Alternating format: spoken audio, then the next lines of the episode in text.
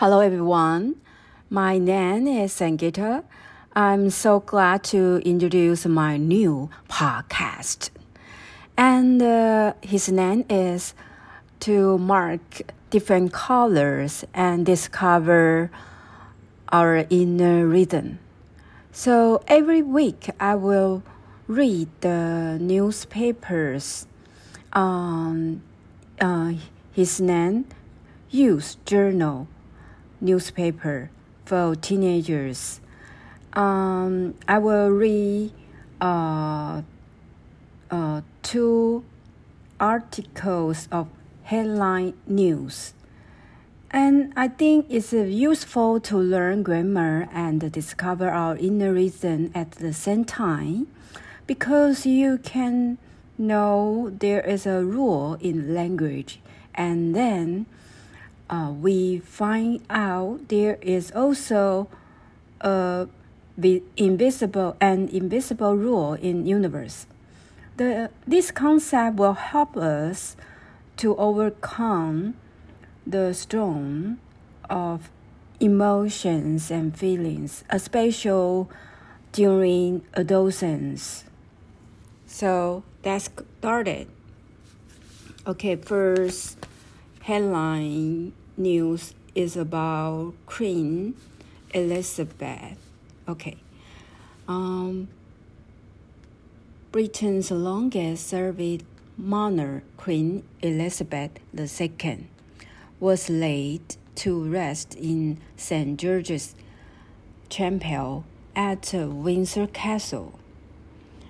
Following a stay funeral service in Westminster Abbey on September 19th, big crowds lined the street to pay their last respects.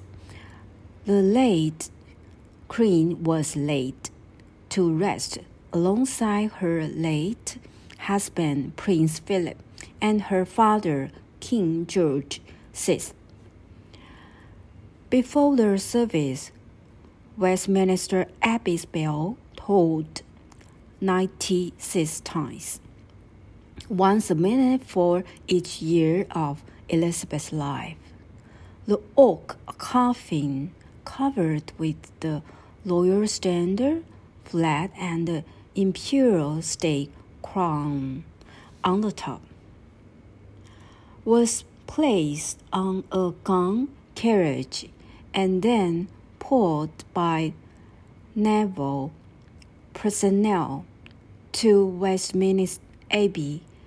After the service, the hearse traveled traveled to Windsor Chapel, where Lord Andrew Parker, Lord Chamberlain of Household, broke the wand of office as his last act of service to Queen.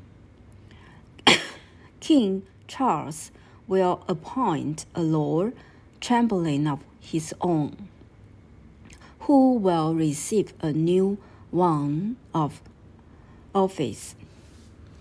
Okay, and then I will read the second article of newspaper.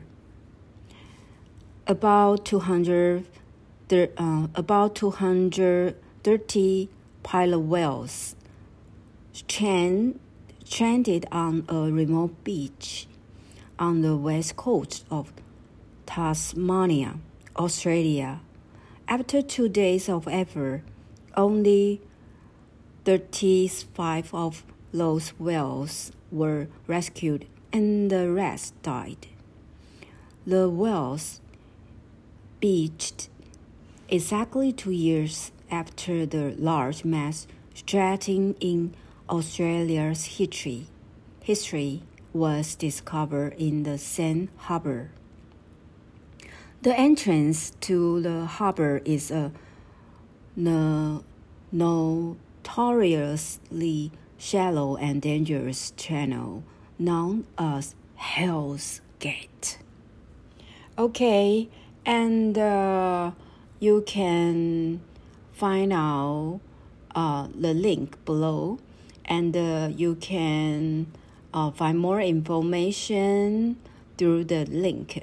And uh, uh, when you uh, read the uh, imo- information of the link, and you will find out how to mark different colors uh, um, on different vocabulary, and it's a very simple grammar. Uh, and when we mark different colors on different vocabulary, uh, we can find out there is a simple rule in language.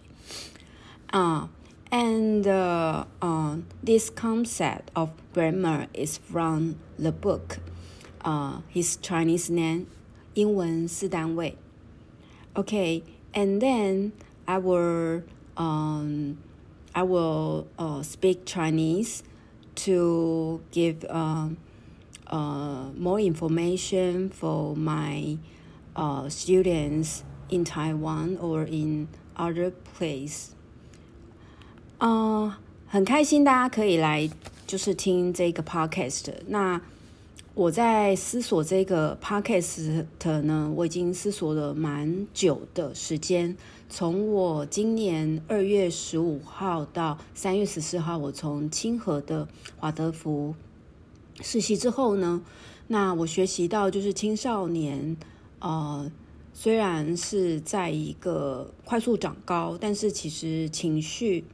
还有，呃，面对的挑战，比如说要升高中，那不管是体制内、体制外，其实，呃，青春期其实是要面对的内外在挑战蛮大。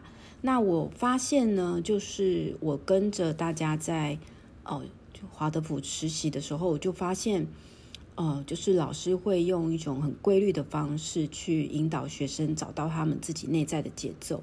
那刚好我有遇到一本书叫《英文四单位》，那我觉得，呃，透过去每周听一篇跟时事有关的文章，然后去画这个文法线，一同时我们可以学到这个文法，同时我们也可以去找到我们内在的规律跟秩序。